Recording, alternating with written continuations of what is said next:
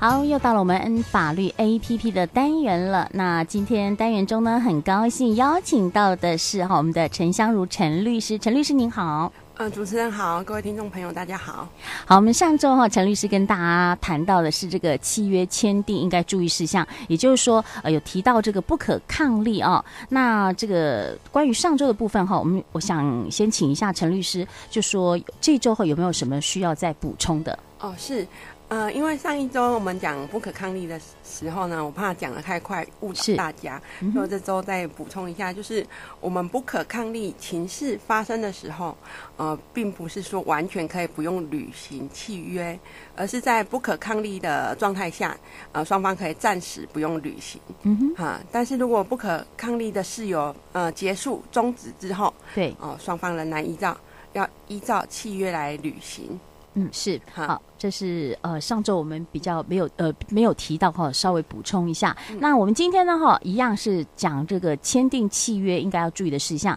啊，就是说怎么去避免契约的陷阱啊。那首先哈，再请教一下我们的陈律师，就是说，哎，我们签约的时候到底哈有哪一些是我们需要注意的事项？可不可以提醒一下我们的听众朋友们？好，那我们在进行签约时哈，首先我先提醒大家有一个动作最好都一定要做，是就是呃要盖骑缝章。并每页都要盖起缝章哈，呃，有时候我们呃可能想说啊，双方都有留底了，那就是便宜行事，就想说不用盖。但是呢，呃，在这边建议大家一定要盖，不要省略这个小动作哈，避免到时候嗯呃可能有一方的那个契约里面的有一页数掉了，或者是偷偷偷的抽换页，好这样子，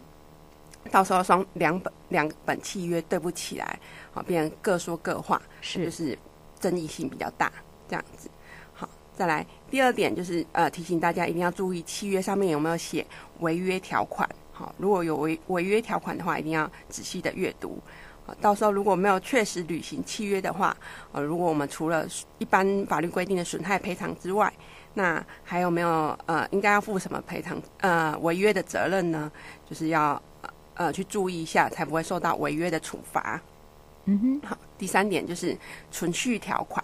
好，通常在一般合约双方合作结束或是契约终止之后，呃，通双方的履行义务通常就结束了。但是呢，有一些契约还会有所谓的存续条款，呃，英文契约通常是写呃 survival clause。那时候什么叫存续条款呢？就是说契约呃终止之后，它还是继续有效的哦。那呃，它还是有持续的义务啊。常见的例如是说保密、保密义务啊，保密条款，在我们双方虽然合作结束了，但是在合作期间，我们收到对方的一些机密的资讯，都要持续保密。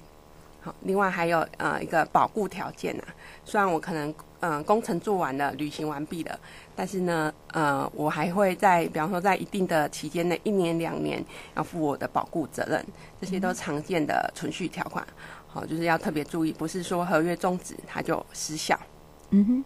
好，这是以上就是要请大家签约的时候要特别注意的事项。是，嗯，是。好，那我们知道哈，呃，其实哈，这个合约百百种了哈。那我想请问一下律师，就是说，呃，坊间头比较常见的契约有哪一些啊？比如说我们日常生活中比较常见的契约哈，有哪一些？哪个部分需要注意的？是不是可以举例来跟我们说明一下？好，那我就举一些常见例子啊，比方说金钱呃借贷契约，好，金钱消费借贷契约。就是所谓的借款呐，哈，像我们通常跟别人、跟银行借款的话，那你不用担心，银行一定会把自己的权利保护得很好。但是万一我们民间呃私人之间互相借款，好，那他可能可能有些人会比较呃慎重起见，还是给你签一份契约。那这时候我们要注意一下，假设我是呃呃贷款人，就是呃放款的人，那我们就要看一下那个契约上面是写的内容是什么。好，比方说我们在呃，金钱借贷还是属于药物契约，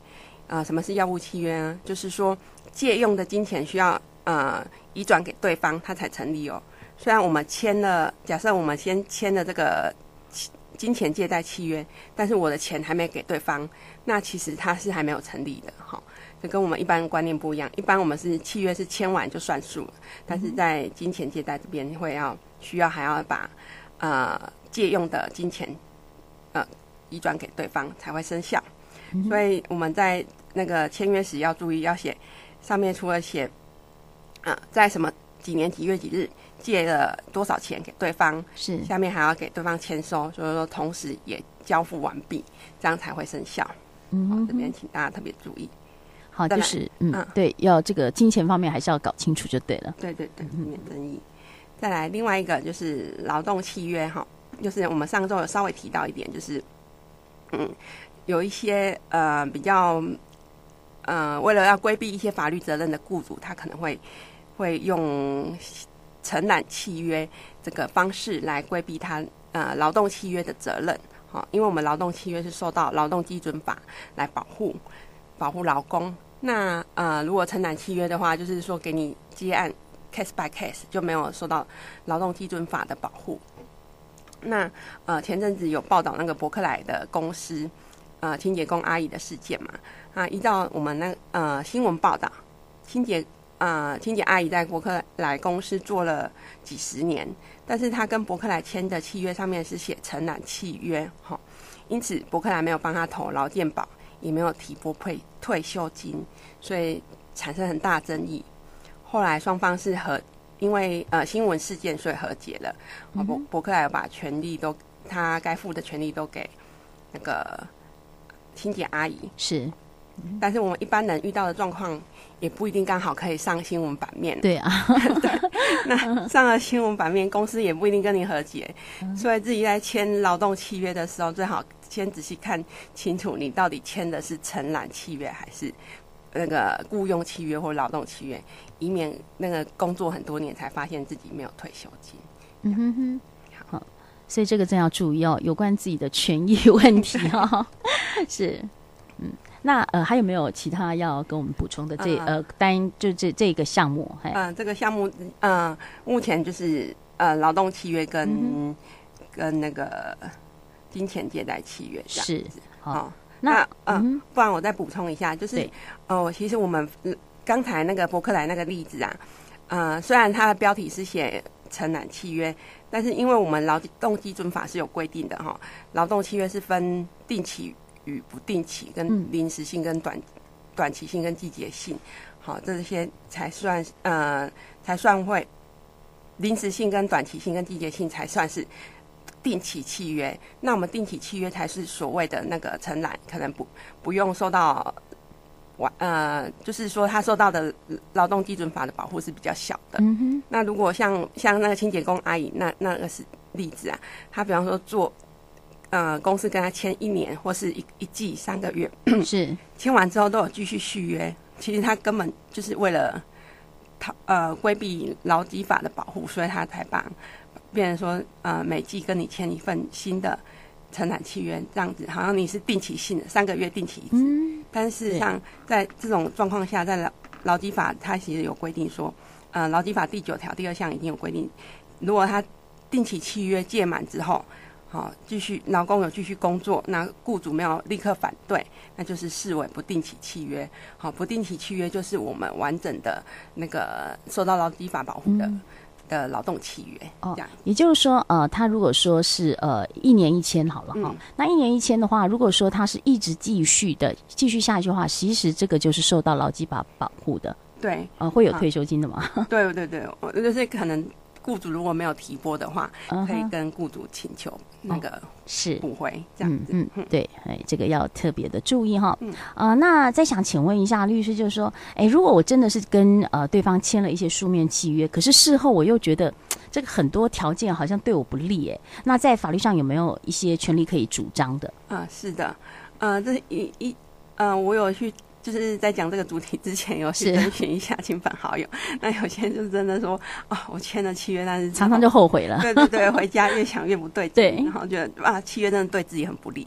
那怎么办呢？哦，那假设你你有一般我们是有一些情形，法律规定上可以我来主张撤销契约的啊、呃，比方说嗯、呃，民法。对，第七十四条哈，暴力行为就是说，哦，暴力不是那种用强制力打人那种暴力，嗯、是暴就是呃呃报复的暴，呃暴发户的暴，然后利就是利益的利，哦、意思就是说，嗯、对对，不是力量的力啊，不是打人就对了，对对对，是嗯，有一有一方呢利用他人啊轻率急迫无经验哈，让对方为财产之给付，意思就是说啊、呃，并且显示公平。白话来讲就是哦，假设你刚好真的很很。呃，第一次交易，或是很缺钱，或是不懂这些法律关系，那那我知道你这个状态下，那我利用你这个状态，好要求你你签一个契约，但是签的契约是很对你很不利，并且对我很有利，这样子，好，可能就是会被认定为是暴力行为这样子。嗯哼，好，那我们在这个这个行为在法律上，我们其实在呃举证上也不是很容易啦。那我们呃来举个例子来跟大家说明一下，就是呃。呃，我们台南台南地方法院可能之前有一个案例，就是说，嗯、呃，有一个小王跟跟有配偶之人，就是太太，嗯、呃，可能有夫之妇，对，有夫之妇，好、嗯、发生关系，然后被他那个有夫之妇的老公发现了，嗯，抓到了，那就当场叫他签和呃要要告他，不然除非他答应和。五百万和解，对，哦、然后就当场要他签一个五百万的和解金的和解契约。那小王就是必啊、呃，就是现在没办法自己理亏，然后呃又担心被告，所以他就签了。然后后来这个他小王可能回家之后越想越不对劲，觉得别人可能才赔多少钱，我竟然要赔五百，太不合理了。嗯、所以他后来就去提起个诉讼，然后就是说主张说这是暴力行为，嗯，要。呃，减轻他的义务，嗯，是。哈，然后后来法院就判，好吧，真好像真的五百万太高了，对，然后就把它减轻到一百万，哦，真的，所以还是可以主张的，对对对，但是 要对。嗯，就是对啦，就是说，如果说呃，你真的是跟对方签了一些书面契约，可是你回家之后发现，哎，有些条款对我真的是很不利的话，其实，在法律上是有一些权利可以主张哈，就去可以可以让你以后获得这个平反啊。哦、对，哦，是好，那我们今天哈讲到这个契契约签订注意的事项啦，要怎么去避免这个契约的陷阱？那针对针对这样的主题，我们的陈律师哈有没有其他需要再做加强补充的呢？好。另外呢，还有呃，我们刚才除了刚才暴力行为之外之外，可以撤销。另外还有民法第八十八条，就是错误行为也可以撤销。嗯、那还有被诈欺胁迫而签下这个契约，也可以主张我要撤销这个契约。那最后就是真的，假设都没有上开可以撤销的规，不符合这些规定的话，嗯、那你真的想反悔，那怎么办？